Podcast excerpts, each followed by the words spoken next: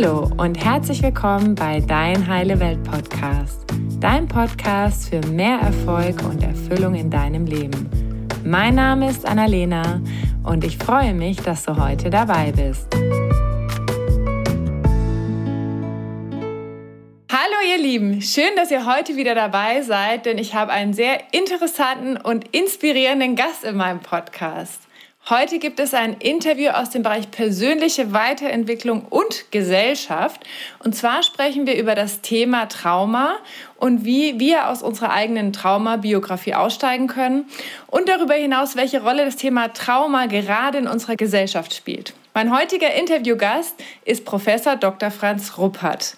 Franz Ruppert ist psychologischer Psychotherapeut und Professor für Psychologie. Durch zahlreiche psychotherapeutische Publikationen als Traumaspezialist ausgewiesen konzentriert er sich auf Aspekte, die in den Traumadebatten oft zu kurz kommen. Die Täter-Opfer-Dynamik, die zu einer Endlosschleife der seelischen Verletzungen führt. Eltern, die als Kinder nicht gewollt und nicht vor Gewalt geschützt wurden, werden meist selbst zu Tätern an ihren eigenen Kindern und reinszenieren unbewusst ihre eigenen Erlebnisse. Ganze Gesellschaften können auf diese Weise Trauma assoziiert sein und offen oder verdeckt Gewalt ausüben. Ein Neuanfang wird laut ihm möglich, wenn die Bereitschaft vorhanden ist, sich ehrlich mit dem eigenen Opfer wie Täter sein auseinanderzusetzen. Und ich kenne Franz Ruppert tatsächlich schon seit mehreren Jahren durch meine Mutter und ich bin durch ein aktuelles Interview von ihm zu unserer aktuellen Situation wieder auf ihn aufmerksam geworden und ähm, Kleine Anekdote in meiner Podcast-Anfrage habe ich ihm geschrieben, ich bin der Meinung, dass wenn wir was in der Gesellschaft verändern möchten, dass es wichtig ist, dass jeder Einzelne, jede Einzelne schaut, was in die Heilung zu bringen ist, bei ihm oder ihr selbst. Und hierzu würde ich Sie so gerne interviewen. Und da hat er geantwortet, da wir offenbar das gleiche Ziel im Auge haben, führe ich gerne ein solches Gespräch.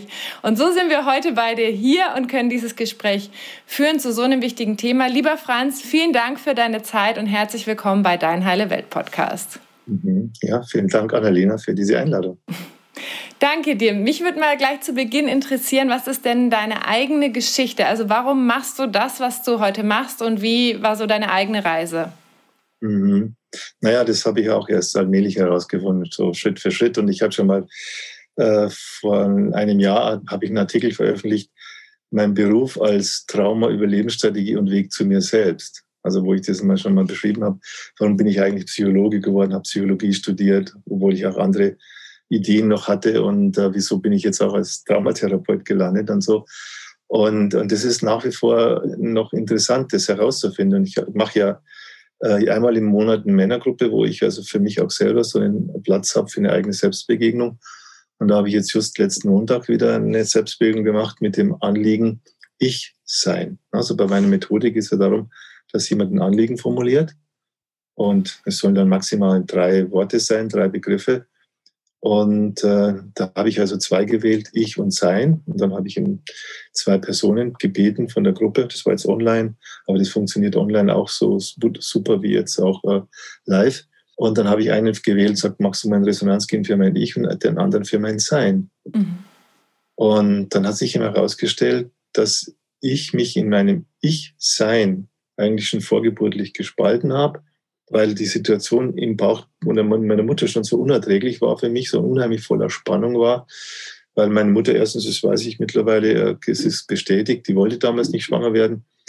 Und äh, ja, und, und, und überhaupt, und da kam noch was raus, das war mir bis dato nicht bewusst, die wollte eigentlich gar nicht wirklich leben. Mhm. Also, dass meine Mutter suizidal ist, das habe ich erst mit acht, neun Jahren so richtig äh, mal mitgekriegt, als ich auf den Speicher von unserem Haus gegangen bin, ja, und es war noch so ein Wäschespeicher und da waren so Balken noch freigegangen und da hat die einen Strick hingehängt gehabt. Da hat einen Strick mit einer Schlinge und darunter einen Stuhl.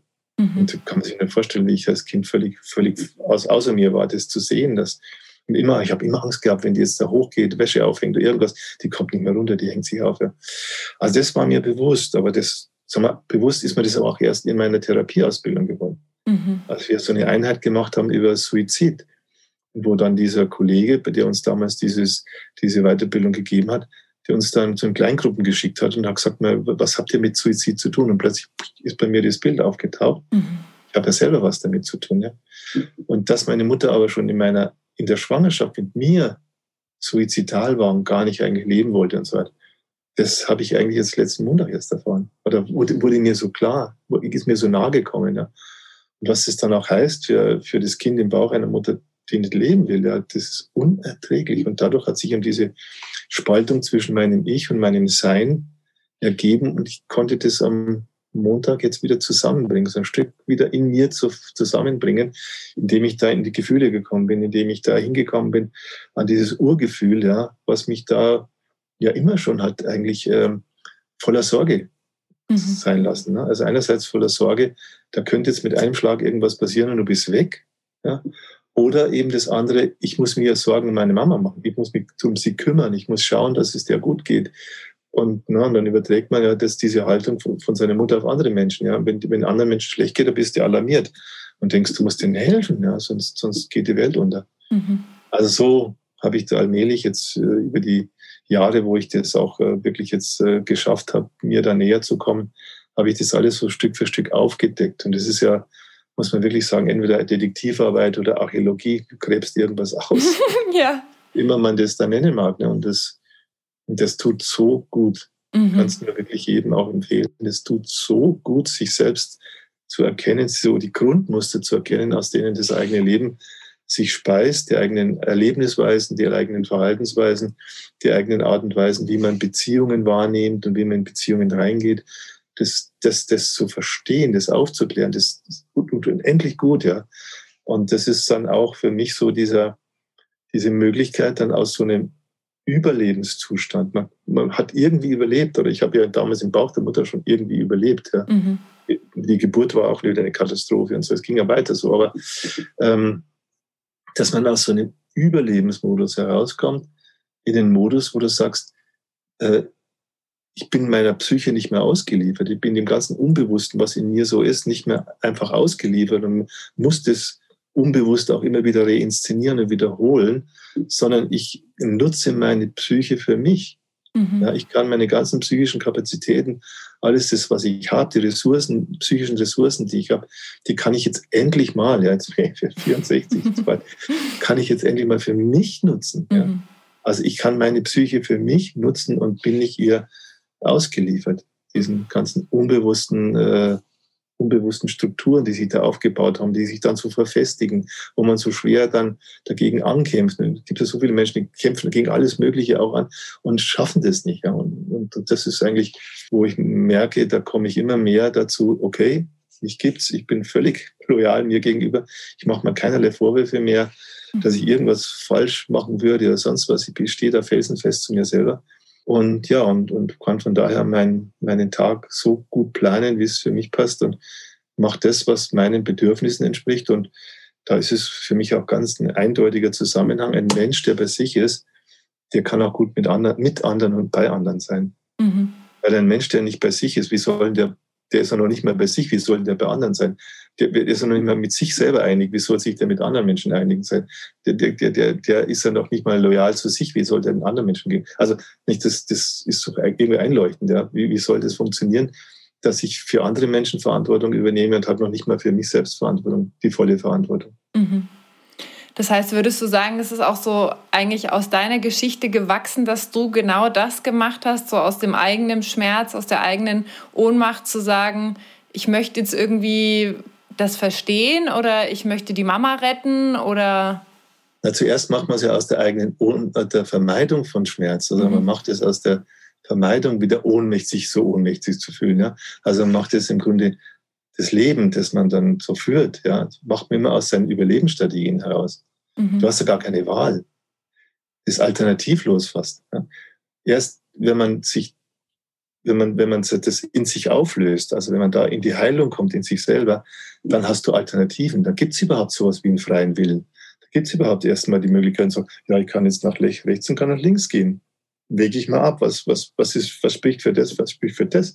Während wenn du unbewusst gesteuert bist durch deine Überlebensmechanismen, dann musst du immer nach links gehen. Und das nächste Mal auch wieder nach links, ja. Auch wenn du schon merkst, nach links, das ist irgendwie, aber trotzdem, du, du musst da gehen, ja. Mhm. Du hast gar nicht die Alternative. Und das ist, glaube ich, das, was bei mir so ist, und das kann ich ja bei ganz vielen anderen Menschen auch sehen. Zum Beispiel heute ähm, habe ich eine Prüfung abgehalten für meine Studenten Und das ist immer so, die dürfen dann Fall, Fall, Fallbeispiele bringen. Und das ist immer so interessant.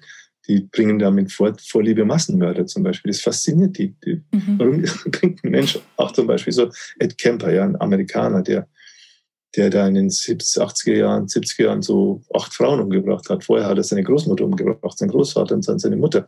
Warum macht er das? Ja, warum kann er nicht aufhören? Mhm. Ja. Ob, obwohl er irgendwie weiß, das bringt nichts, aber er macht es trotzdem. Und wenn der nicht eingesperrt wird und gefasst wird, dann, macht, dann mordet er den nächsten auch. Ne? Also so extrem kann das sein, ne? dass Menschen so gefangen sind in ihren Überlebensstrategien. Bei ihm zum Beispiel so, so in dem, seine Mutter hat ihn total abgelehnt, er hat ihn bekämpft sogar, ne? wo die Vermutung sehr stark ist. Die Mutter ist sexuell traumatisiert worden, deswegen ist der eigene Sohn ja drei Kinder, zwei Töchter, einen Sohn und den Sohn bekämpfte die bis aufs Messer. Mhm. Und hat ihn also abgelehnt. Ja, warum? Ja, weil sie sich bedroht fühlt, weil sie sich weil, weil ein kleines Kind in ihr, das kleine Kind in ihr, das sexuell missbraucht wurde, dann von, von Männern Angst hat. Ja, jetzt hat sie ihren eigenen Sohn da. Mhm. Ja, und da muss sie den bekämpfen. Weil sie sich von, von ihm bedroht wird, weil, weil der innere Anteil in ihr, das sieht es ja gar nicht, dass dieser Anteil weiß ja gar nicht, dass er Mutter ist. Er sieht nur, da ist ein Mann da. Und der, der macht mir Angst und den muss ich irgendwie kämpfen. Ja, also das sind so unbewusste Dynamiken, wenn man, wenn man die nicht versteht und wenn man in die reingerät, ja, dann ist dieser arme Kerl, der sucht natürlich bei seiner Mama die Liebe und die gibt es ihm aber nicht. Natürlich entwickelt er einen Hass auf die Mama und entwickelt auch später einen Hass auf Frauen, von denen er auch was möchte und die vielleicht ihn auch wieder zurückweisen oder er weiß gar nicht, wie man mit den Frauen umgehen soll und, und, und, und, und, bekommt dann Zurückweisungen und dann erlebt er sich wieder wie das kleine Kind und hat wieder diese Wut, die ohnmächtige Wut und ja, und dann ist diese archaische Lösung, ich bringe den anderen um. Ja. Boah, ja, das war jetzt ein sehr eindrückliches Beispiel. Wie entsteht denn dieses Trauma? Du hast es gerade schon so ein bisschen erzählt. Also, was ist genau ein Trauma und wie entsteht es, wenn du das mal so vereinfacht erklären könntest? Ja, also Trauma kommt aus dem Griechischen. Ne? Das heißt Wunde, Verletzung. Das hat man ja ursprünglich für das Offensichtliche, eine körperliche Verletzung, körperliche Wunde, sagt man, schneidet sich, es blutet und so. Das ist natürlich die Frage, macht es Sinn, das auch auf die Psyche anzuwenden?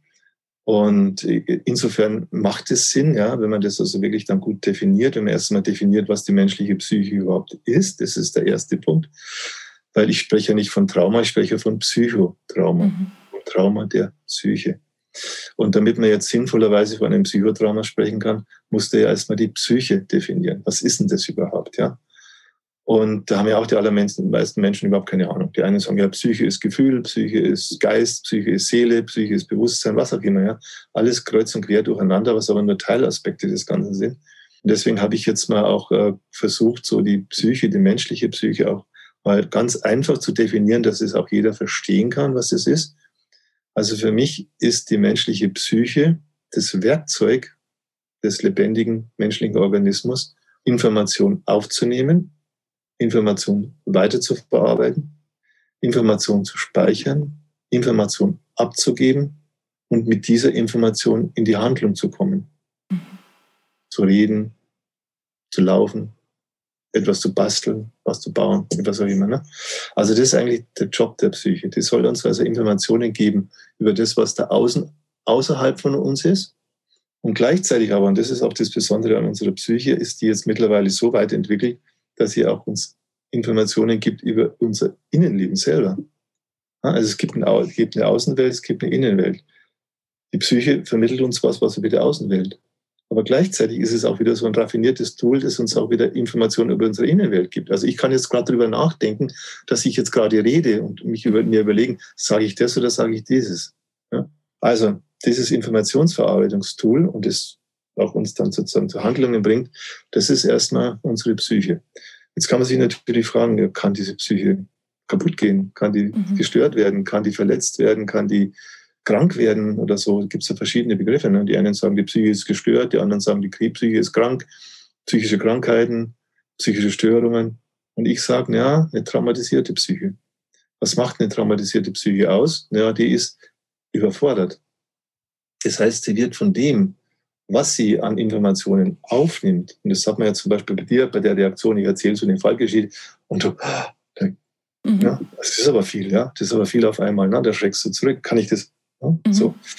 Ähm, also das heißt, es gibt einfach äh, Lebenssituationen, da bekommst du Informationen, die sind für, für, für deine Psyche nicht mehr zu verarbeiten. Mhm. Zum Beispiel, dass deine Mutter dich ablehnt. Das kann ein Kind mit seiner Psyche. Was? Ich liebe doch meine Mama. Jetzt, mhm. sagt die, nee, ich will dich nicht. Ich, ich lehne dich ab. Ich schlag dich. Und so. Das kann eine, eine, kindliche Psyche, die so auf die Mutter orientiert ist ja auch, ne? und Kontakt mit der Mutter sucht und die Mama liebt und so, kann das Kind nicht begreifen. Ja, das ist zu viel. Das überfordert die Verarbeitungskapazitäten dieser Psyche. Deswegen also die, die Psyche dann in, in Zustände kommt, in denen sie das, was sie an Information bekommt, was da reinkommt von außen, das kannst du nicht verarbeiten. Und dann brauchst du Notfallmechanismen. Ne? Da brauchst du Notfallmechanismen, dass du, obwohl das so schlimm ist im Außen, ich habe da diese Mama, die mich ablehnt und nicht haben will, aber ich muss weiter mit dir zusammen sein kann ja nicht einfach sagen, hey, tschüss, Mama, ich suche mal eine neue. Mm. Äh, ich schaue meinen Katalog nach, und suche mal eine neue raus, die mm. irgendwie lieber ist als du. Und das geht für das Kind nicht. Also muss das Kind einen Notfallmechanismus schaffen, in dem so, so quasi die Bedrohung, die von der Mutter ausgeht, sozusagen abspaltet, sozusagen wegbringt aus, aus, aus dem Erleben, auch aus dem, dann später aus dem bewussten Erleben oder dem unbewussten Erleben und dann stattdessen sich ja eine Fantasiemama kreiert. Mhm. Also das machen die Kinder ja auch nicht. Die, ihre reale Mama, die ist fürchterlich. Aber wenn du dir fragst, ja, wie, sind denn Ja, Mama, Mama liebt mich und hat mir vor zwei Jahren hat sie mir mal eine, eine hat sie mal eine Puppe zu ge, geschenkt. Ja? Und an dem hält das Kind sich eisern fest. Vor zwei Jahren hat meine Mama mich mal angelächelt, obwohl es sonst zwei Jahre das reine Martyrium war. Aber das, an dem hält sich dann ein Teil der kindlichen Psyche fest, sagt, meine Mama ist lieb und so. Und auch selbst Kinder, ne? selbst Kinder, die jetzt zum Beispiel von Sozialpädagogen aus der Familie genommen werden, weil die vernachlässigt werden, die kriegen es nicht ordentlich zu essen, die werden geschlagen und die verdrecken und so. Die nehmen die raus, die tun die in heim. Da haben sie Kinder tot, ja. Kriegen sie was zu essen, sind warm, ist schön und jeden Tag werden sie sauber gemacht und, und so. Trotzdem, die Kinder vermissen die Mama, ich will zurück zu meiner Mama und wo ist meine Mama? Ja. Mhm. Also das, das, das ist dann so, dass das ein, ein Teil in diesem Kind einfach in dieser Illusion lebt von, ja, meine Mama liebt mich doch auch, wenn's, liebt mich auch, wenn es nicht der Wahrheit entspricht. Ja, also da sind wir schon mittendrin in den speziellen, speziellen Verarbeitungsformen von, mhm. von, von, von, Informationen, die man nicht, die, die, die unerträglich sind. Und wie ein Mensch dann eben überleben muss. Und da habe ich ja dieses Bild von einer traumatisierten Psyche, ne, die, die fragmentiert. Da habe ich dann eben die reale Erfahrung, da ist was, das kannst du nicht verkraften, dass du abgelehnt wirst. Dann diese Illusion dagegen. Ne, und je größer die Ablehnung ist, umso größer sind die Illusionen. Mhm. Und dann daneben aber noch immer diesen gesunden Anteil in der menschlichen Psyche, der auch nicht kaputtbar ist, der immer da ist. Also wir, die menschliche Psyche als solcher, das Tool als solches funktioniert Immer irgendwie. Und da ist auch etwas, und das habe ich heute zum Beispiel auch meinen Studenten äh, versucht klar zu machen, das hat ihnen auch ein bisschen so, oh ja, jetzt verstehe ich was nicht. Auch wenn sie sagen, er ist so ein Massenmörder oder ist der von Haus aus böse? War der nie gut? Hat der gar keine gesunden Anteile? Und das würde man erstmal vermuten, ne? wenn man so eine Biografie von so einem Kind dann anschaut, abgelehnt, dann wollte nicht, ist überhaupt nicht gewollt und so und später, was alles passiert. Aber da muss man Folgendes wissen damit man da wirklich äh, da klar sieht. Ne? Jeder Mensch, wenn er entsteht, also wenn Ei und Samenzelle zusammenkommen, entsteht ein neuer Mensch, ja. Mhm. Hat erstmal eine Urphase von Lebenswille, Lebensfreude, Lebensenergie, Lebenslust und wir haben das neulich mal so, mal so in unserer Therapie sind, der purzelt irgendwie vom Eileiter runter und kommt in die Gebärmutter und schwimmt da rum und sucht sich irgendwie so seinen Platz dann, wo er dann irgendwann später andockt. Das heißt, wir haben eine Phase von sechs bis acht Tagen der Unabhängigkeit und des Glücks. Mhm. Mindestens. Das bringt jeder von uns mit. Ja? Warum Unabhängigkeit? Ja, weil es ein Ei und ein Samenzell ist. Das ist ja wie bei Hühnereiern. Ne? Die, die Hühner, ein Hühnerei, das brauchst du eigentlich nur die Wärme. Du brauchst ja nur eine Wärmelampe, um das, Hühner, das Ei, wenn es befruchtet ist, auszubrüten. Da brauchst du gar keine Hände dafür. Mhm. Da reicht einfach nur eine Lampe. Dann kannst du als Hühnerzüchter, da kannst du einfach deine Eier in den Ding reinstellen, so ein Brutapparat und dann hast du nach vier Wochen oder so, wie das dauert, je nachdem, hast du dann die Küken, die da schlüpfen. Das heißt also, das Ei ja, ist ja etwas, was äh, das Material, das, das Nahrungsmaterial erstmal mitbringt, führt, damit sich so ein kleines Küken entwickelt und damit auch der Mensch so für die ersten Phase, wo er sich, wo er sich entfaltet, wo, er, wo, er, wo die Zellteilungen stattfinden, die Differenzierung stattfinden, wo er einfach unabhängig ist. Mhm. Also wir alle haben diese, wo man sagen, wo es rund ist, wo wir uns vollkommen total rund und gefühlt haben und alles. Und wir haben sogar so Beobachtungen schon gemacht durch unsere Therapie selbst bei künstlicher Befruchtung. Also wenn Ei- und Samenzelle in einer Petrischale zusammengebracht werden, gibt es diesen Funken, diesen Urfunken der Lebendigkeit, der Lebensfreude. Erst in dem Moment, wo es dann in den Kontakt geht, also wo, diese, wo dieses Kind sich andocken muss an der Gebärmutterwand. Ja, das, mhm. muss ja irgendwie, das muss ja irgendwie auch so schlau sein, an das Immunsystem der Mutter jetzt Signale zu senden. Also du Mama, äh, du musst mal irgendwie einen Platz frei machen für mich, ja, mach mal in deiner Gebärmutterwand einen Platz frei. Äh, ich, ich bin dein Kind, ich bin nicht irgendein Fremdeiweiß. Mhm. Sonst würde das mütterliche Immunsystem dieses Kind als Fremdeiweiß wieder zerlegen, ja. Töten und Makrophagen fressen das auf und dann war es das schon. Und das muss quasi passieren. Also das Kind muss die Mutter überzeugen oder das Immunsystem der Mutter überlisten. Das schickt dann auch Bodenstoffe dahin damit an einer Stelle von der Gebärmutter jetzt ein, nennt, nennt man das immunologisches Vakuum entsteht, wo dann das Kind andocken kann. Ja, wo sich dann verbinden kann mit der Gebärmutterwand, woraus dann die Plazenta entsteht, dann die Fruchtblase und die Nabelschnur und so. Wo innerhalb des, sich des Kindes wieder in diesem geschlossenen Bereich für sich selber, was auch sein eigenes Milieu wieder hat, innerhalb der Mutter wieder das eigene Milieu, wo es sich dann entwickeln kann. Ne? Und das sind dann die äh, kritischen Phasen, wo der Kontakt mit der Mama entweder ein Willkommenskontakt ist.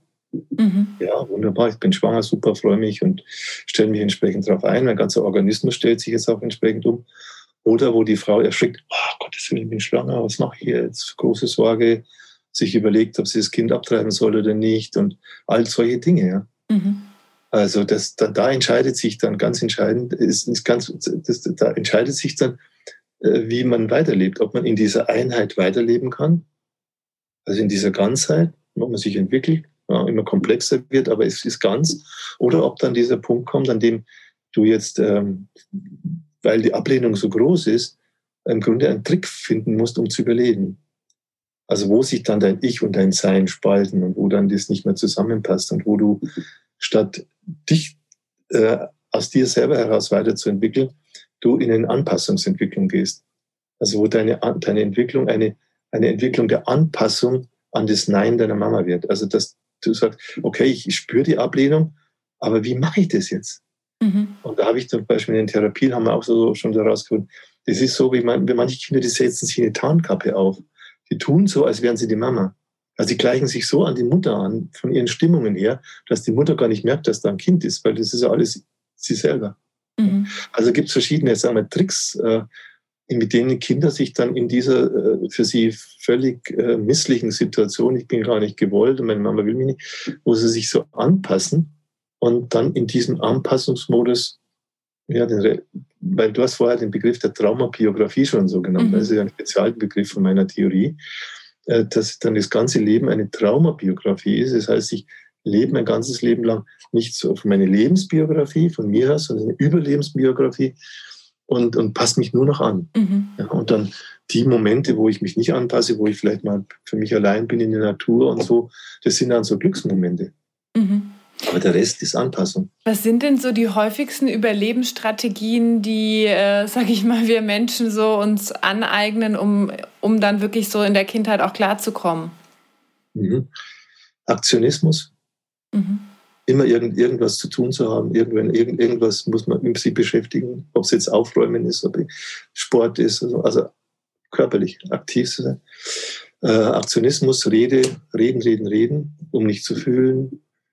Äh, Aggression, Gewalt, bei jeder Kleinigkeit gleich auszurasten und sich bedroht fühlen und dann gegen andere loszugehen, sich Illusionen machen, ja, dann Kaffee trinken, Zigaretten rauchen, Alkohol, Drogen, mhm. Süßigkeiten, Essen und äh, ja, und, und sich, sich permanent ablenken, irgendwas erleben wollen, mhm. wenn man nicht wirklich lebt. Man will was statt leben, erleben. Ne? So, irgendwie was muss was los sein und so. Also eine ganze Reihe. Das habe ich in einigen Büchern ja auch mal aufgelistet, was es so alles gibt an Überlebensstrategien. Mhm. Würdest du denn sagen, dass jeder Mensch auf irgendeine Art und Weise traumatisiert ist? Weil es gibt ja in dem Sinne ja keine perfekte Kindheit oder eine Mutter, die immer da ist und immer sagt, juhu, schön, dass es dich gibt. So, ähm, ist jeder traumatisiert?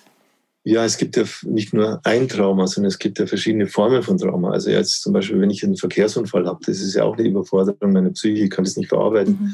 Und so, oder, oder wenn ich jetzt jemand, äh, ja, der stirbt, jemand, meine Mama stirbt früh oder ein Geschwister stirbt oder der Mutter stirbt ein Kind, auch das nenne ich dann Verlusttrauma. Ja.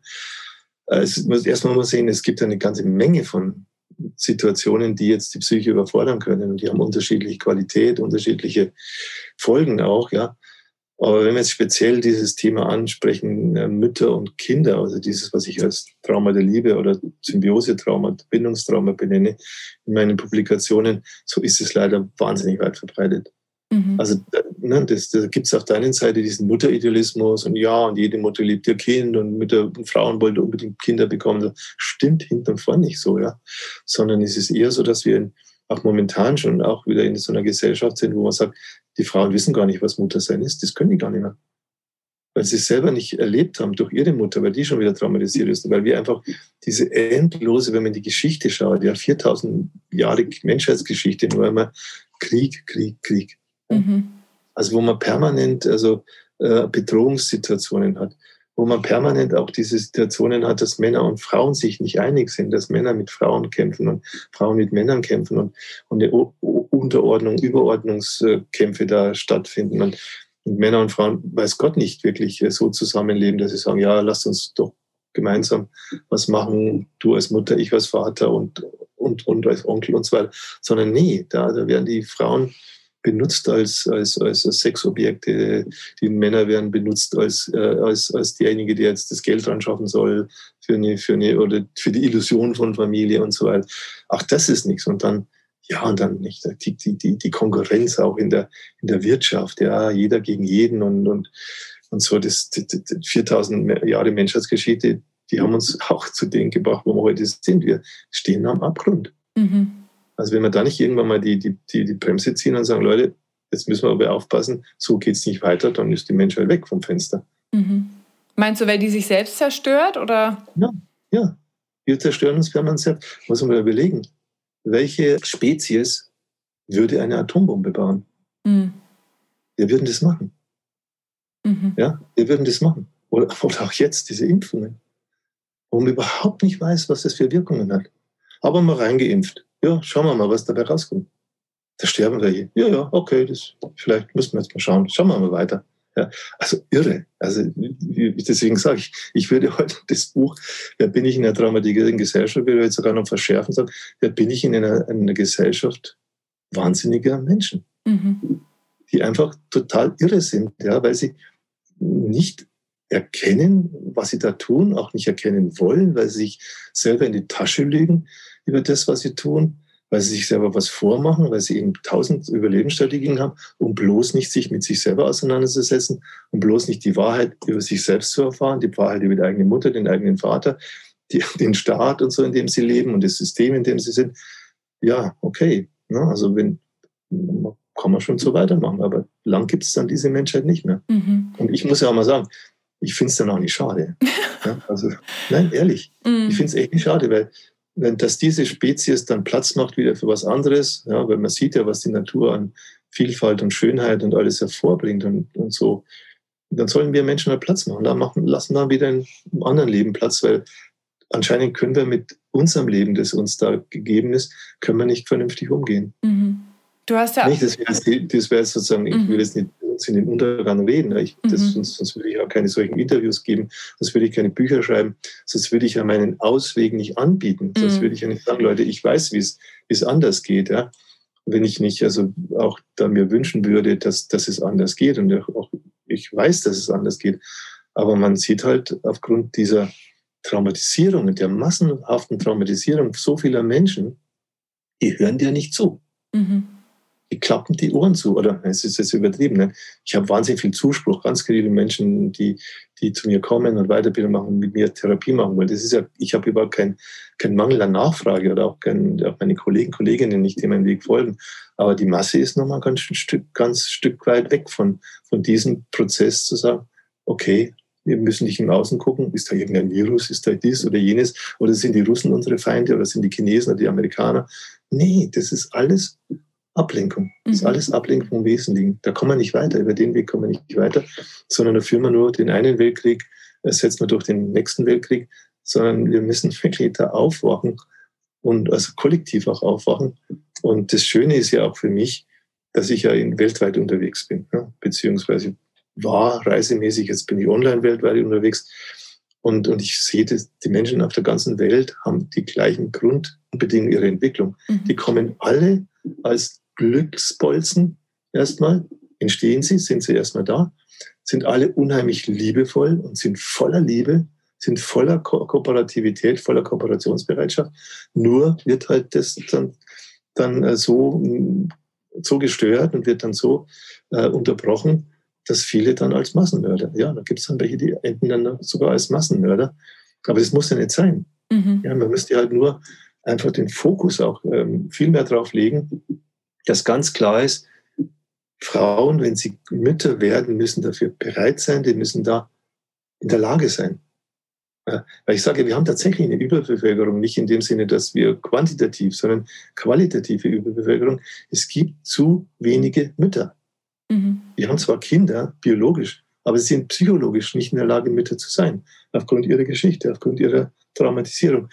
Und darauf müsste gesellschaftlich der Fokus gelegt werden, ja? dass Frauen erst einmal ganz klar sagen, okay, was heißt denn das, Mutter zu werden? Was musst du da können dafür? Was braucht es dafür? Bist du nicht nur willens, sondern bist du auch in der Lage dazu? Ja? Mhm. Was musst du vorher machen? Und ich beobachte es ja, ich sehe das ja, ich sehe das auch an, an Weiterbildungsteilnehmerinnen von mir, die dann schwanger werden und so. Ganz was anderes, wie die jetzt an dieses Mutterthema rangehen, weil sie sich mit sich selber auseinandersetzen, weil sie wissen, wie leicht sie ihre eigenen Themen auf die Kinder übertragen und so weiter. Und das ist was ganz was anderes, ja. Und, und, und, und da muss angesetzt werden, da muss auch gesellschaftlich angesetzt werden, dass ähm, eine gesunde Basis, ne, dass die Menschen nicht so früh schon gestört werden, traumatisiert werden und dann eben in diesen Überlebensmustern ihr ganzes Leben lang irgendwas hinterherjagen, was sie eh nicht erreichen können. Und, und aus, dem, aus dieser Frustration heraus, ja, eben auch dieser Ohnmacht und aus dieser Wut auch, ja, diese Wut, die natürlich entsteht, wenn ich nicht geliebt werde, wenn meine Liebe nicht angenommen wird und so, dass dann ein unheimliches Zerstörungspotenzial entsteht. Mhm. Also das sind so Grundlebensbedingungen für die Entwicklungsbedingungen weltweit. Und wenn sich sozusagen jetzt äh, genügend Menschen sagen, sich überzeugen lassen. Da müssen wir ansetzen. Ja. Da müssen wir auch gesellschaftliche Energien reintun. Da müssen wir, äh, müssen wir, müssen wir sozusagen Aufklärung machen. Da müssen wir an den Schulen anfangen und so weiter. Dann hätten wir eine Chance. Dann haben wir noch, hätten wir noch eine Chance, in ein, zwei Generationen oder drei äh, das Ruder nochmal rumzureißen. Aber wenn, wenn das nicht gemacht wird, dann, wie gesagt, äh, sehe ich schwarz. Mhm. Ja, du sagst ja auch, dass sozusagen jede Generation ja dann auch gewisse Sachen wieder weitergibt an die nächste Generation. Und wenn wir jetzt mal, sag ich mal, unterbrechen würden, wer eine Generation sagt, ach, ich beschäftige mich mal mit mir und mit meinem Trauma und versuche da Dinge in die Heilung zu bringen, dann kann die wieder die andere Generation anders aufziehen. Und so könnten wir diese Veränderung bewirken, oder? Genau, das sieht man ja, dass es geht. Ne? Es gibt ja jetzt auch Mütter, die, die, in die selber in die Heilung gehen oder Mütter, die dann Kinder kriegen mhm. aus dem heraus, dass in die Heilung in die Heilung gegangen sind und so. Und das ist für die Kinder eine ganz andere Welt, in die sie hineinwachsen. Mhm. Nicht, dann gibt es natürlich dann schon immer noch die, für die, für die, gerade für die Eltern gibt es ja jetzt momentan immer dieses Riesenproblem, jetzt müssen sie ihre Kinder oder sollen sie ihre Kinder in dieses verrückte Schulsystem zum Beispiel mhm. reintun, ja, das die Kinder dann fertig macht. Mhm. Wo es ja dann auch wieder nur um Konkurrenz geht und nicht um Kooperation, ne? Genau. Ja. Du hast mal auch ganz interessant in einem Interview gesagt, dass viele Menschen die Regierung auch so wie so eine Mutterfigur wahrnehmen und ähm, auch jetzt sage ich mal, auch jetzt in dieser aktuellen Zeit, sage ich mal, auch mit den Regierungsthemen, Anordnungen umgehen würden, wie sie früher vielleicht als Kinder mit äh, den Anordnungen der Mutter umgegangen sind. Kannst du das nochmal erklären, wo da so die Parallele ist und was das bedeutet? Ja, eins ist ja offensichtlich. Wir werden hier bevormundet nach Stich und Faden. Mhm. Du musst um 9 Uhr zu Hause sein, du darfst dies nicht, du musst das, du musst eine Maske aufsetzen. Das ist ja, wir werden ja behandelt wie kleine Kinder. Ne? Also erstmal ist es ja so mhm. von, von oben. Ja? Also das ist ja jetzt nicht nur in Deutschland, das ist ja weltweit. Da sitzen irgendwelche Leute da oben und die spinnen jetzt da rum und, und äh, meinen, sie müssen die Menschheit jetzt irgendwie manipulieren, zu irgendwas erziehen. Behandeln wie die kleinen Kinder. Ausbasta, du machst es so. so zu Hause habe ich das ja, so, mein Vater, solange du die Füße unter meinen Tisch hast, dann machst du, was ich dir sage. Ja? So ähnlich ist es ja jetzt. Ne? Mhm. Es wird keine, wird keine Diskussion erlaubt. Das sind ein paar Leute, die sagen, ja, genau, was die Regierung sagt, das ist richtig, das müssen wir so machen, sonst sterben wir alle und so. Dann wird da bedroht und dann wird damit irgendwie, ja, und, und natürlich äh, jemand, der das gewohnt ist von seiner Kindheit her, ne, es gibt ja die, die passen, oh ja, ja, die werden schon recht haben und so. Meine Eltern meinen ja das Beste für mich und die würden mich doch nie anlügen und so. Na, da gibt's ja, gibt's ja die. Also jetzt zum Beispiel bei uns in der Familie würde ich sagen, zwei sind so, wir sind fünf Kinder, zwei sind so, die, die glauben alles, zwei sind skeptischer, die sagen, nee, die, meine Eltern, hm, kann man vielleicht nicht so, was die immer so sagen, ja. Und dann welche so, die, die dann auch so rebellieren und sagen, ja, das mache ich überhaupt nicht, was sie da sagen. Also ne, so wird das Verhältnis zu den Kirchen, wird dann so die Wiederholung, so das Verhältnis zu den Eltern, weil die ja sich so aufführen. Mhm. Die tun ja so, als wären sie jetzt so die, als wären sie nicht jetzt in eine Funktion gewählt, also wo man einfach guckt, wie man das Allgemein, Allgemeinwohl zu befördern hat und so. Dafür wird man bezahlt, das sind ja Angestellte letztendlich. Ja. Aber die führen sich auf, als wären sie King, Kaiser und Könige und, und könnten einfach so eine, ja, so nach, nach, nach ihren Vorstellungen da einfach regieren. Ne. Mhm. Was ja immer so die Gefahr ist, wenn man diese, diese Strukturen hat, wo man so Macht, so Macht bündelt und, und dann so allein, allein äh, Herrschungsherrscher Positionen schafft. Ne? Der Präsident, der, der Kanzler und der hat und der kann über alle anderen bestimmen und so. Also auch sowieso, eine, dass man überhaupt sowas einrichtet, so politische Institutionen, wo man Einzelpersonen so eine Macht über Millionen gibt, ist eh auch ein bisschen verrückt, ja, was wir Menschen da machen. Dass wir also dann unsere sozusagen Kindheitssituation mit Eltern, die dann so Autoritätsfiguren sind, dann auch in der Politik wiederholen oder im Wirtschaftsleben. Ja. Mhm. Vorgesetzte, der uns da jetzt äh, entlassen kann oder der uns sagen kann, bestrafen kann, mit Geld belohnen und bestrafen kann. Also sind wir noch ganz dicht, dass wir sowas überhaupt als gesellschaftliche Institutionen uns schaffen. Ne? Mhm. Also sieht man, wie, wie unreif doch wir eigentlich sind. Also kollektiv gesehen wird doch immer irgendwie, weil viele Leute geistig nicht, ja, geistig sind Leute unheimlich schlau, ja. Aber was das Emotionale anbelangt, also ihre emotionale soziale Kompetenz, die ist meistens bei drei, vier Jahren. Mhm ja, mehr, mehr haben die Leute oft. Weiter haben sie sich nicht entwickelt. Ja. Mhm. Aufgrund eben dieser frühen Traumatisierungen auch. Hat man jetzt auch bei Herrn Trump gesehen, wo auch so viele sagen, der ist über den Status eines vierjährigen Jungen nicht hinausgekommen. Ne? So vom, von seiner emotionalen Reife her. Mhm. Und das ist, da ist er keine Ausnahme. Auch Hitler war ja auch so ein, der, der, der war, war Zweijähriger vielleicht, ja, von seiner emotionalen Reife. Ja. Also das müsste sich auch jeder Mensch fragen letztendlich. Äh, wo stehe ich innerlich in meiner persönlichen Reife. Ja. Und das kann man mit meiner Methode kannst du es ganz gut äh, sehen, also wo du stehst. Mhm. Also wie erwachsen bist du wirklich oder wie viele wirklich erwachsene Anteile in dir gibt es und wie viele Kindanteile vor, vorwerken da unbewusst in dir herum und sind letztendlich diejenigen, die dein Leben bestimmen. Mhm. Würdest du auch sagen, weil aktuell sind ja viele Menschen auch noch so im, ach, ich guck Netflix oder mache irgendwas anderes, was auch immer, also beschäftige mich vielleicht nicht, sage ich auch mal mit einer kritischen Betrachtung der aktuellen Zeit, ist es dann auch dieser Verdrängungs-, Idealisierungs-, Überlebensmechanismus, der da wieder weiter sozusagen agiert wie früher?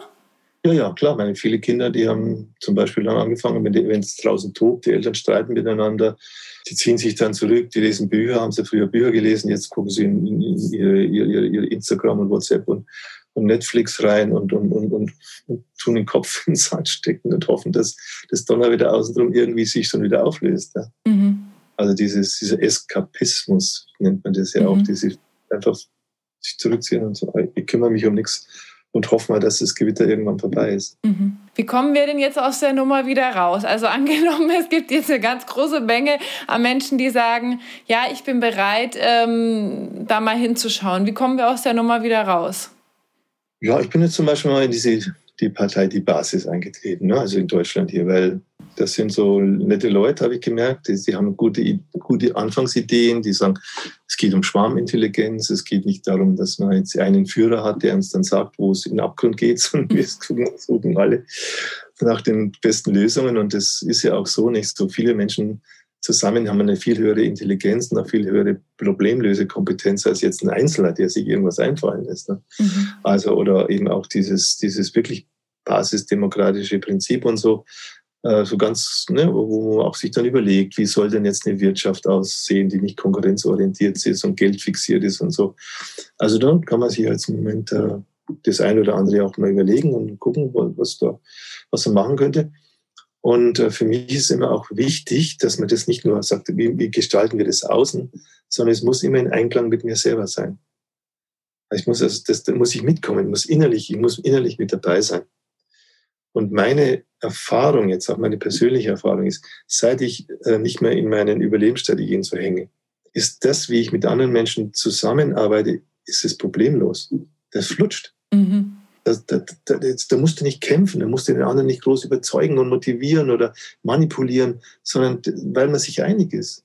Mhm. So wie wir beide auch. Du schreibst eine Mail, ah, die Annalena, die will sowas ähnliches wie ich auch, machen wir, machen wir zusammen was, zack, haben wir schon was. Ja? Mhm. Also das ist einfach eine, eine, eine, eine Kooperation, auch auf Basis dieses gemeinsamen Wohlwollens und ich will ja, dass es dir gut geht, du willst, dass es mir gut geht. Äh, ich will ja nicht jetzt, dass es mir gut geht auf Kosten von dir und du willst es nicht, dass, dass es dir gut geht, weil es mir schlecht, damit es dir gut geht, muss mir schlecht gehen. Also damit du reich bist, muss ich arm sein und so. All diesen Quatsch, ja, dass man diesen ganzen Unsinn mal durchschaut und sagt, na, so funktioniert es nicht.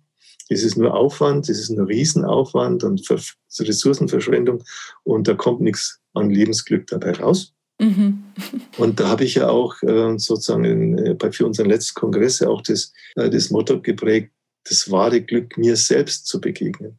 Mhm. Also es gibt, sag, kann ich auch sagen, es gibt wahrscheinlich kein größeres Glück, als dass du erstmal mit dir einig bist. Mhm. Dass du dich freust, dass du da bist dass es dich gibt. Ja?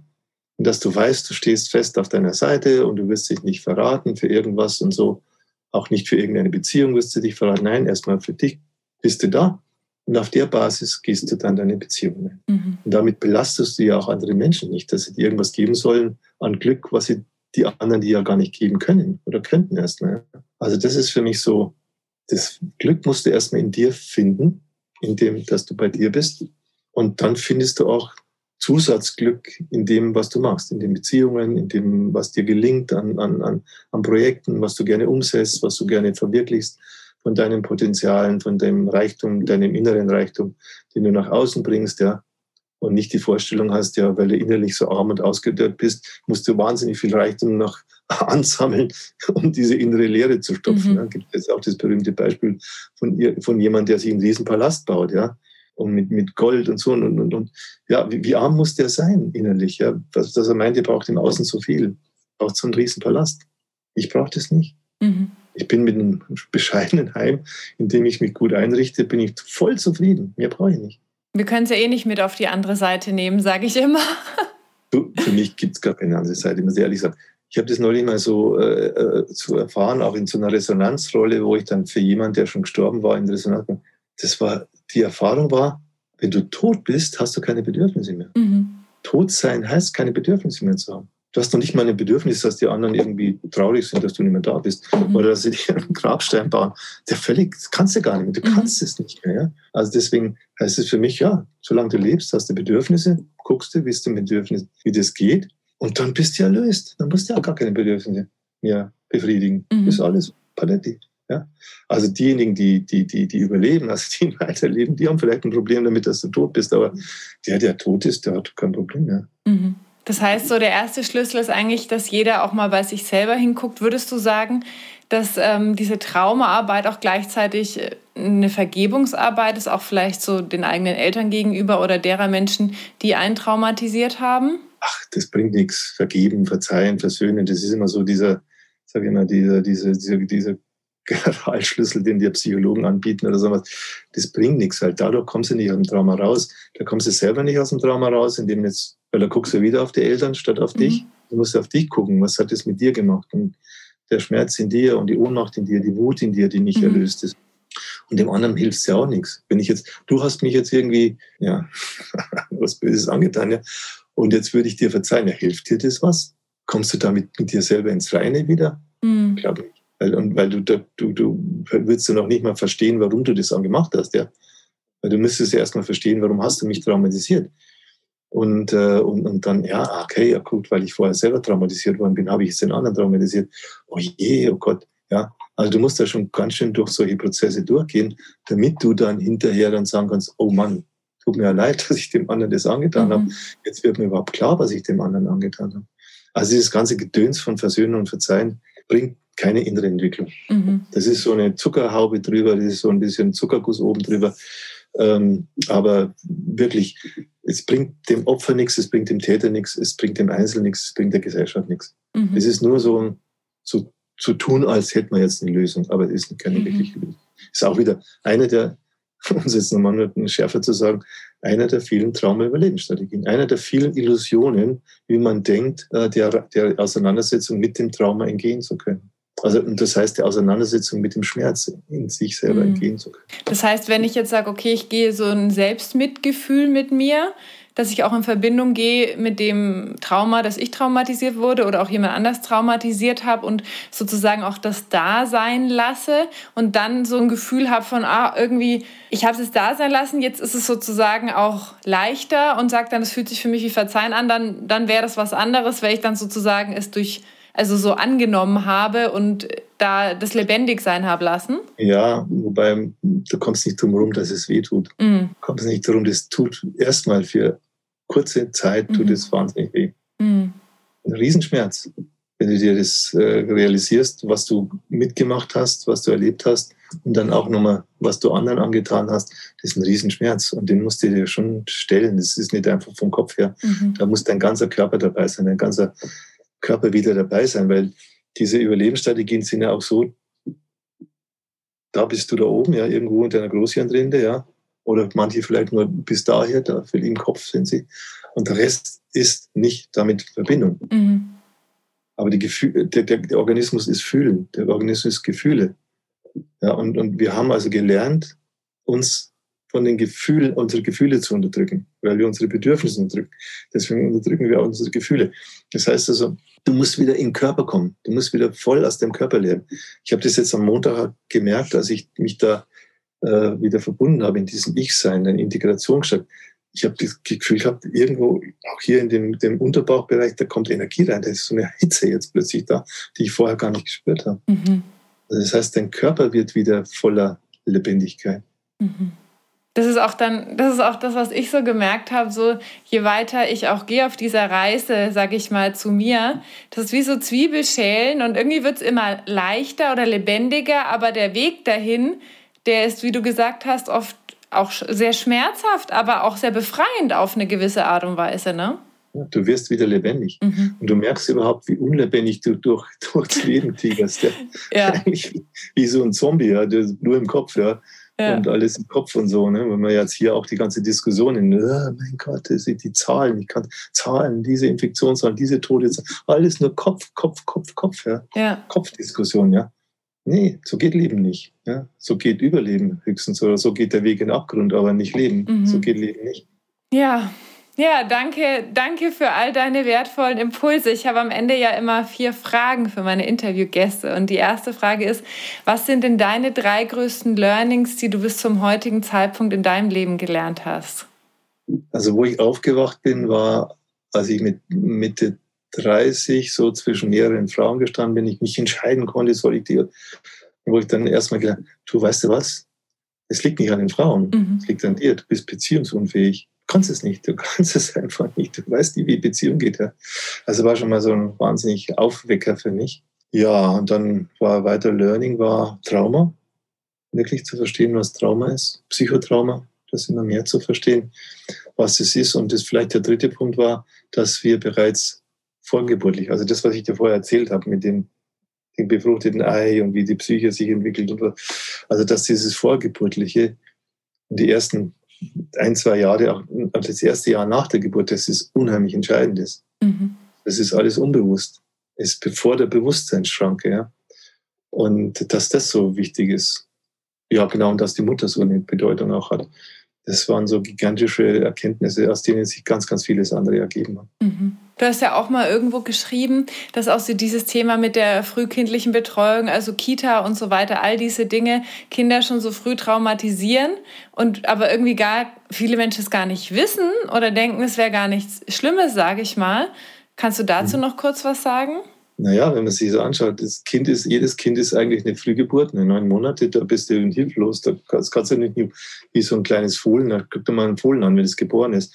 Das kann nach einer Stunde, kann es der Mama hinterherlaufen. Ne? Mhm. Ja, kann doch ein Kind gar nicht. Also du brauchst deine Mama, ihren Körper, du brauchst den Körperkontakt, du brauchst auch mindestens ein Jahr noch den intensiven Körperkontakt deiner Mama, um dich zu regulieren. Da kann man doch nicht so ein kleines Kind von der Mutter so lang trennen. Mhm. Auch dann auch langsame Übergänge. Die Kinder müssen dann auch da einverstanden sein. Kann man nur sagen, du musst jetzt dahin, weil deine Mama muss jetzt arbeiten. Die muss dann muss andere Kinder, muss in eine andere Kita gehen, um die Kinder zu betreuen. Gibt es mhm. ja auch solche Geschichten. Ne? Also absurd. Ja.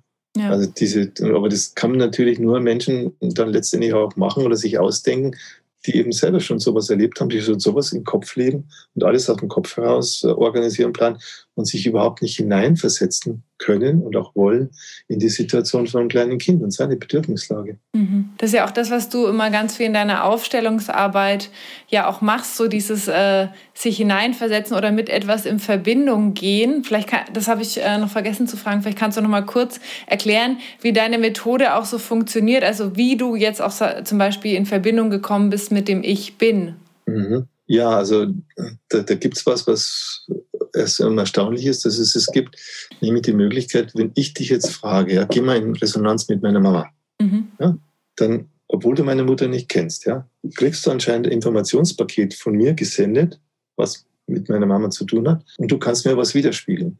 Mhm. Also du kannst in Resonanz gehen mit dieser Information und kannst aus dem heraus jetzt mit deiner Psyche, wie ein Fernseher, auf den jetzt ein bestimmtes Programm läuft, kannst du mir dieses Programm widerspiegeln. Und ich kann da jetzt in den Fernseher gucken und, ah, okay, so habe ich jetzt meine Mama erlebt und es war ein, ein, ein Aspekt von ihr und so bin ich da damit umgegangen und so. Also, also dieses, äh, was ich dieses Resonanzphänomen nenne, wenn wir also mit Selbstbegegnungen arbeiten, arbeiten wir mit diesem Resonanzphänomen, das funktioniert. Mhm. Da habe ich jetzt 30 Jahre lang die Erfahrung gemacht, dass es funktioniert, dass es äußerst präzise funktioniert. Wenn ich also jemanden frage, jemanden Kontakt, Resonanz in meinem Ich, mit dem Sein, dass ich dann eine Information bekomme, die valide ist, also die etwas ist, was wirklich was mit mir zu tun hat. Ja. Und dass man sich von daher dann quasi wie wenn du jetzt, ähm, ja, sagst, jetzt, jetzt tue ich mal sowas, ähm, machen, herstellen, dass ich mir selbst begegne, dass ich meiner eigenen Psyche begegne. Mhm. Das ist eigentlich das, das Verfahren. Und meine Erkenntnis dabei ist auch, dass Veränderung nur dann passiert, wenn du in Eigenresonanz kommst. Weil wenn dir jemand was sagt, so, so, so, und es resoniert in dir nicht, dann geht es da rein oder wieder raus. Mhm. Speicherst du nicht. Oder speicherst vielleicht kognitiv, aber es verändert in dir nichts. Aber es kann sein, dass von dem und dem Gespräch, was wir jetzt geführt haben, manchen Menschen irgendwas, was ich gesagt habe, so bei denen in Eigenresonanz geht, so eine Eigenschwingung mit ihnen geht, dass das was verändert. Mhm. Also so wie viele Leute mir auch dann schreiben, du, ich habe das und das Buch von dir gelesen, das und das Beispiel und zack, hat sich bei mir was verändert. Also das, das ist das Geheimnis auch der Therapie. Therapie heißt in Eigenresonanz kommen, woraus sich dann das, ein, ein Muster, das so vorher war, das wird dann, kommt in Schwingung und verändert sich und dann, wie so ein Zaubertrick, ist dann ein neues Muster da. Mhm. Wahrscheinlich ist es für viele Menschen, die sehr im Kopf sind, sage ich mal jetzt in dieser wissenschaftlichen Fakten, äh, Zahlen, Daten, Faktenwelt, auch schwierig, sowas zu verstehen, oder? Wie das funktionieren kann. Na, wer Wissenschaftler ist, versteht das alles. Nur wer, wer blockiert ist, wer so ein Pseudowissenschaftler ist, der sich an, vielleicht auch an, an solchen pseudowissenschaftlichen äh, Dogmen da festhält, der versteht es nicht, weil er es nicht verstehen will. Ne? Also das größte Hindernis fürs, fürs Verstehen ist ja die, das, dass ich es nicht verstehen darf, weil es mir Angst macht. Mhm. Ja, sonst versteht ja jeder Mensch alles. Aber wenn man halt Angst hat vor bestimmten Wahrheiten oder Erkenntnissen, dann muss man blockieren und sagen, ja, das verstehe ich nicht und so ist es. Und dann fängt man an, wieder im Kopf irgendwas zu umgehen. Aber meine Erfahrung ist, sobald Leute in meine Gruppen kommen, sobald sie sich darauf einlassen, verstehen sie sofort, um was es geht. Mhm. Was bedeutet denn für dich Heilung? Ganz werden. Mhm. Wieder ganz werden. Also das, was ich ja gesagt habe, dieses anfängliche Ganz, wo du eine Kugel bist, die sich dann entfaltet und wirklich komplex, immer komplexer wird, aber immer eine Ganzheit ist. Eine Ganzheit von Materie, Energie, Information, von Körper, von, von, von Energieprozessen, von, von Stoffwechselprozessen, von Information. Das ist diese Ganzheit. Nicht? Da passt alles wunderbar zusammen. Und äh, Trauma, Psychotrauma ist ja so, wie wenn da der Blitz reinschlägt. Ja? Das fragmentiert, in Einzelteile zerlegt. Ja? Mhm. Und das Ganze nur ganz mühselig sich irgendwie gemeinsam irgendwie durch eine äußere Form zusammenhält, gehalten wird, aber nicht innerlich konsistent ist. Und deswegen ist jede Therapiesitzung ein Schritt, immer wieder da ein Stück wieder zusammenbringen von dem, was weggebrochen ist, dass da was dazu nehmen, was auf der Strecke geblieben ist sodass am Schluss diese Ganzheit wieder entsteht. Mhm. Also ist es auch ein lebenslanger Prozess, sag ich mal, die Fragmente wieder zusammenzusuchen. Genau, mhm. deine Lebendigkeit zurückzuholen. Weil mit jedem Fragment holst du dir ein Stück Lebendigkeit zurück. Mhm. Ja, schönes Bild, so dass die Kugel immer kompletter wird wieder. Ja. Wenn du eine Sache auf dieser Welt ändern könntest, was wäre das? Was würde ich dann? Eine Sache ändern? Ja, vielleicht das, dass die Menschen dieses Bild das ich am Anfang gegeben habe, dass sie am Anfang glücklich sind, dass sie am Anfang ganz sind, dass sie am Anfang voller Liebe sind und voller Kooperativität, dass sie das als Basis ihres Menschenbilds nehmen. Mhm. Und nicht gut und böse Menschen, das Böse, das Gute, sondern erstmal dieses Ausgangsbild. So sind wir Menschen. Mhm. Am Anfang sind wir vollkommen, am Anfang sind wir voller Lebensfreude, Lebenslust, äh, voller Daseinsfreude und auch voller Liebe wenn man mal das als Grundlage des Menschenbilds nimmt und dann sagt, wie geht es dann weiter und so, das wäre vielleicht schön. Das hört sich auf jeden Fall gut an. Was oder wo ist denn deine persönliche heile Welt? Ich lebe hier in meinem, meinem Haus. Ich habe ein wunderschönes Haus, das ich mir so gestalte, das schön ist. Ich habe eine wunderschöne Praxis. Ich habe äh, ja ganz wunderbare Beziehungen mittlerweile mit ganz, ganz vielen Menschen. Also mir geht es so insofern gut, solange mich die Leute, die jetzt in der Destruktivität leben und auch im Wahnsinn leben, solange die mich in Ruhe lassen, ist alles wunderbar. Okay, super, danke dir. Zuletzt würde mich noch interessieren, wie erreichen dich denn die Menschen am besten, beziehungsweise was die einfachste Möglichkeit, um mit dir in Kontakt zu treten? Ja, immer E-Mail. Mhm. Also ich bin jetzt nicht jemand, der auf sonstigen sozialen Medien unterwegs ist. Ich habe mich so fokussiert auf meine E-Mail. Das habe ich genug zu tun jeden Tag. Mhm äh, das, das irgendwie wieder abzuarbeiten, was da so kommt. Und ja, das ist die beste Kommunikationsmöglichkeit mit mir. Mhm.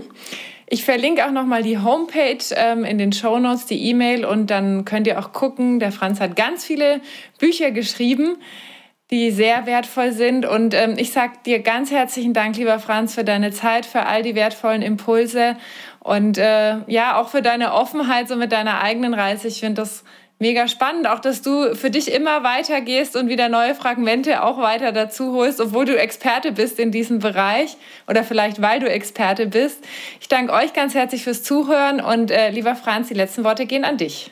Ja, danke erstmal für dieses nette Gespräch mit dir, das anregende Gespräch mit dir und ja, wünsche allen, die jetzt das, das dann ansehen werden und sich mal damit auseinandersetzen, ja, alles Gute für euer Leben und ja, vergesst nicht, ihr habt alle angefangen, vollkommen voller Lust, voller Lebensfreude, voller Lebensenergie, voller Liebe. Vielleicht muss man sich das gewärtigen, damit man auch in einer Situation, wo es nicht so gut ausschaut, eine Perspektive hat. Danke. Tschüss. Danke, dass du dir heute die Zeit genommen hast, um diesen Podcast anzuhören. Denn damit hast du nicht nur etwas für dich getan, sondern auch für dein Umfeld und auch für die Welt da draußen. Wenn dir diese Folge gefallen hat, dann freue ich mich, wenn du den Podcast bewertest und mit deinen Freunden und deiner Familie teilst.